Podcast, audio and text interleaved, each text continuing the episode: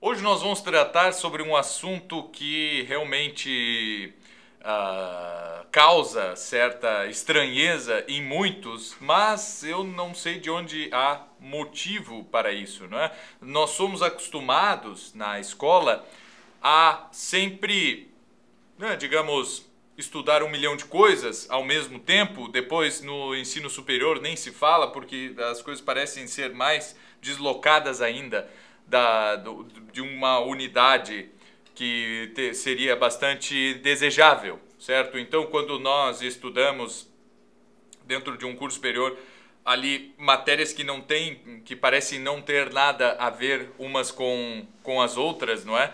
E é, às vezes nos causa estranheza e nos apresenta um certo número de dificuldades, certo?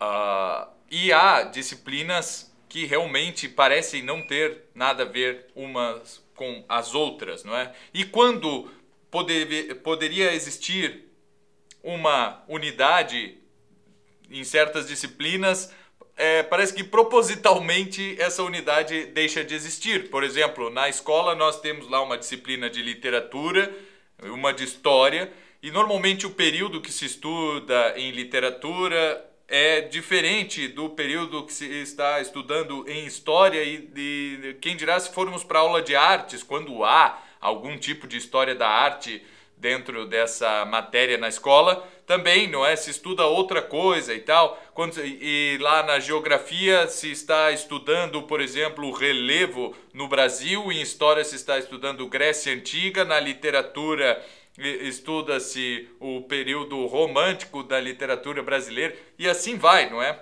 Mesmo quando é possível uma unidade, é, nós não vemos essa unidade, nós não vemos nenhum esforço por se conseguir essa unidade nos estudos, certo? E em parte Quintiliano é um dos culpados por isso, não é? Porque pela primeira vez pelo menos até onde nós podemos rastrear, não é? é ele que expõe esse tipo de coisa, certo? Ele diz assim, ele, olha, tem que se estudar isso, isso, isso, mais ou menos ao mesmo tempo, não é? Assim como ele fala que as línguas têm, devem ser estudadas ao, ao mesmo tempo, não é? Ele não põe assim uma, não, um, algo com início, meio e fim, é? Ele põe ali, ó, vamos estudando essas disciplinas e tal até um até que o aluno seja capaz de ser entregue ao professor de retórica, ou seja, até que ele possa ir para uma educação que vá de uma educação secundária para uma educação superior, que no caso dele é a retórica. Então o sujeito ali tem que estudar música, tem que estudar matemáticas, tem que estudar filosofia, tem que estudar história e tal, mais ou menos tudo ao mesmo ao mesmo tempo, não é? Falando sobre línguas, né? e essa é uma pergunta que muitas vezes vem, ou é uma pergunta ou é um comentário, não é uma. É, o pessoal vai dizer, não, eu estou estudando primeiro tal língua para depois estudar a outra, não é? Isso é aconselhável fazer, não é?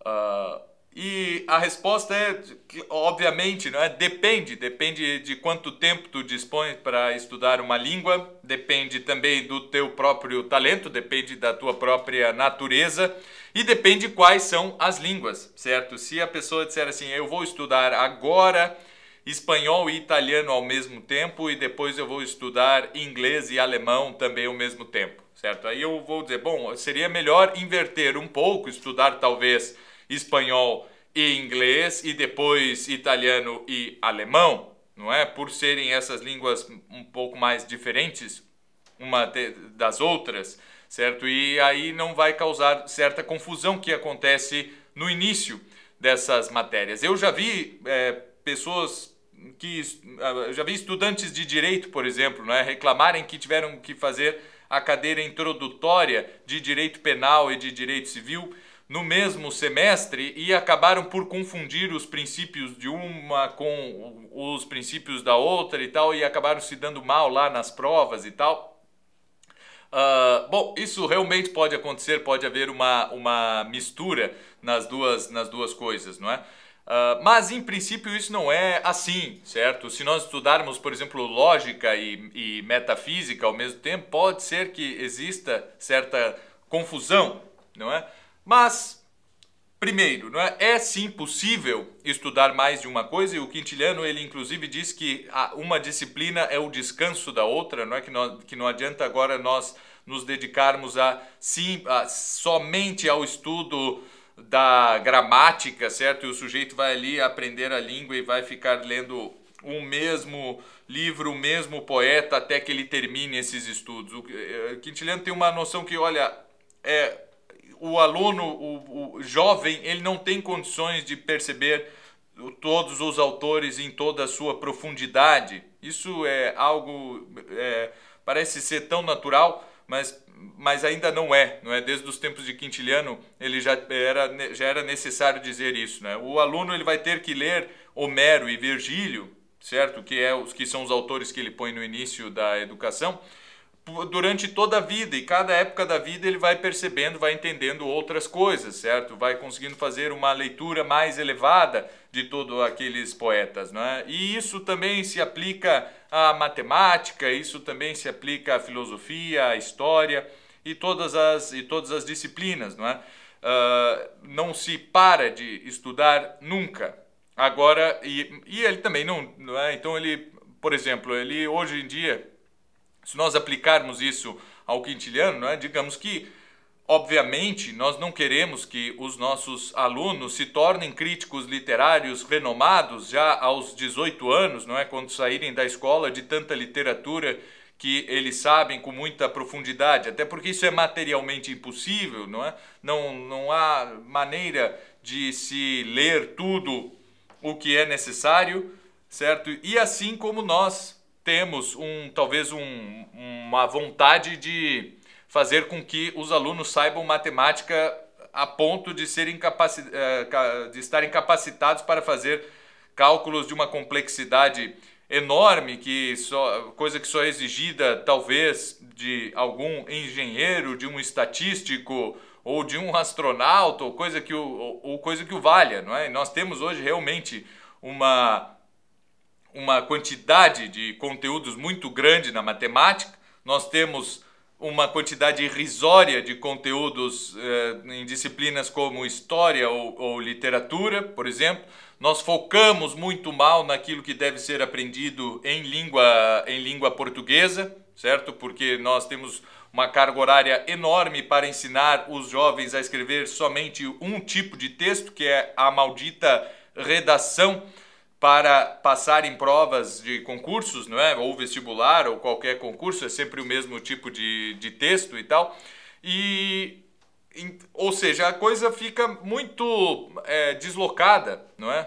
Uma, as, as disciplinas acabam, não é? A química, nossa, o pessoal uh, precisa ver ali uma quantidade enorme de conteúdo e, e no fim, não é? Não foca em nada, não aprende bem não tem uma noção geral do que é a química e também não consegue é, é, focar nos rudimentos daquilo, certo? Nós passamos já a partir da quinta série do no ensino fundamental a trabalharmos com equações e tal, né? Na sexta, sétima série, equações já de segundo grau. Uh, no ensino médio, já ou já na oitava nós já temos logaritmos e não sei o que, quando o sujeito não consegue fazer um cálculo de cabeça, certo, com centenas, porque não foi lhe dado tempo para isso, não é? Já tem ali na quinta série, com 10 anos de idade, pô, que idade excelente para treinarmos simplesmente as quatro operações mentalmente, não é? Nós nunca fazemos isso, certo? É, é nessa idade que nós somos realmente capazes de fazer isso, né? de abstrair os números da melhor forma possível e aí nós começamos a ensinar equações, né? para quê? Não sei. Né? Uh, e aí depois tudo aquilo na matemática se torna uma questão de, de decorar alguma fórmula, de decorar um processo único que é somente um, não é pelo qual o aluno consegue fazer algum cálculo e tudo isso. Né?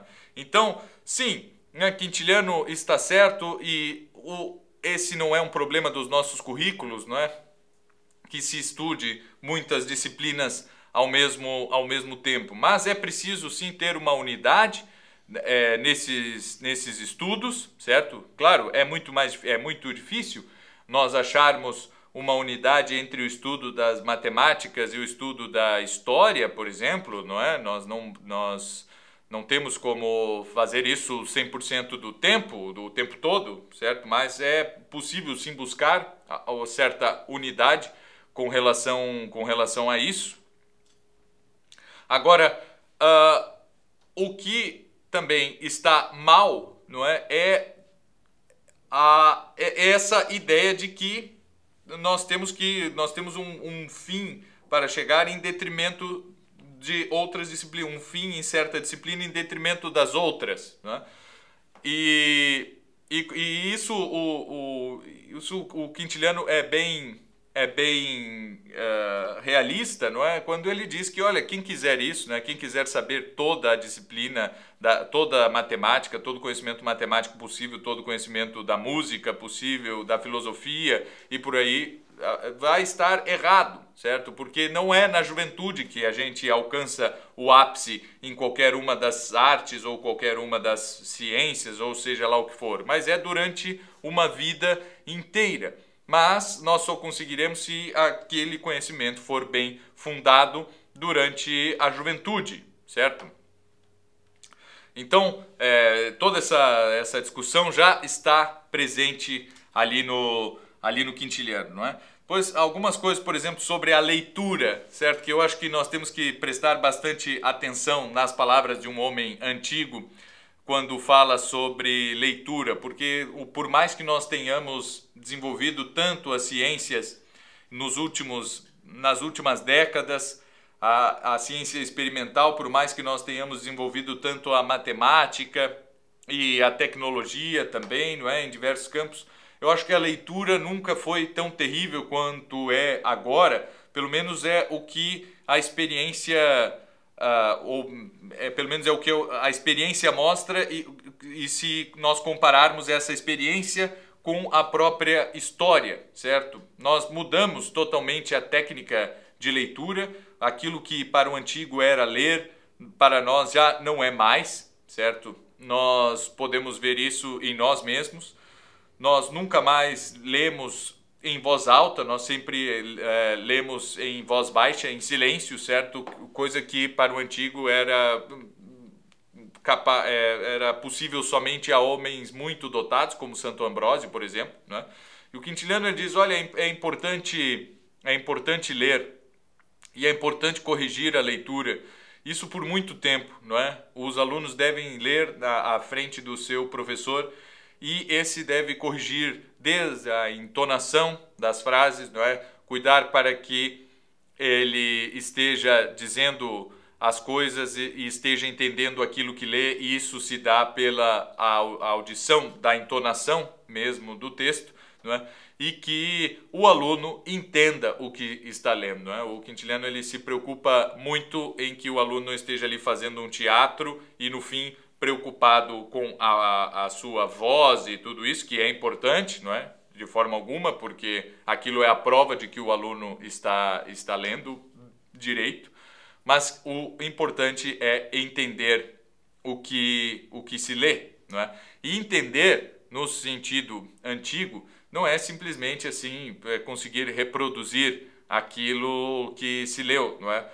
é por uma parte é memorizar, sim, é, é, é, ter a noção, mas esse é o primeiro nível de leitura, não é? Que o Quintiliano não especifica esses níveis de leitura, que nós já tratamos aqui em outra ocasião, como foram tratados durante a, durante a Idade Média, mas ele, é de fato,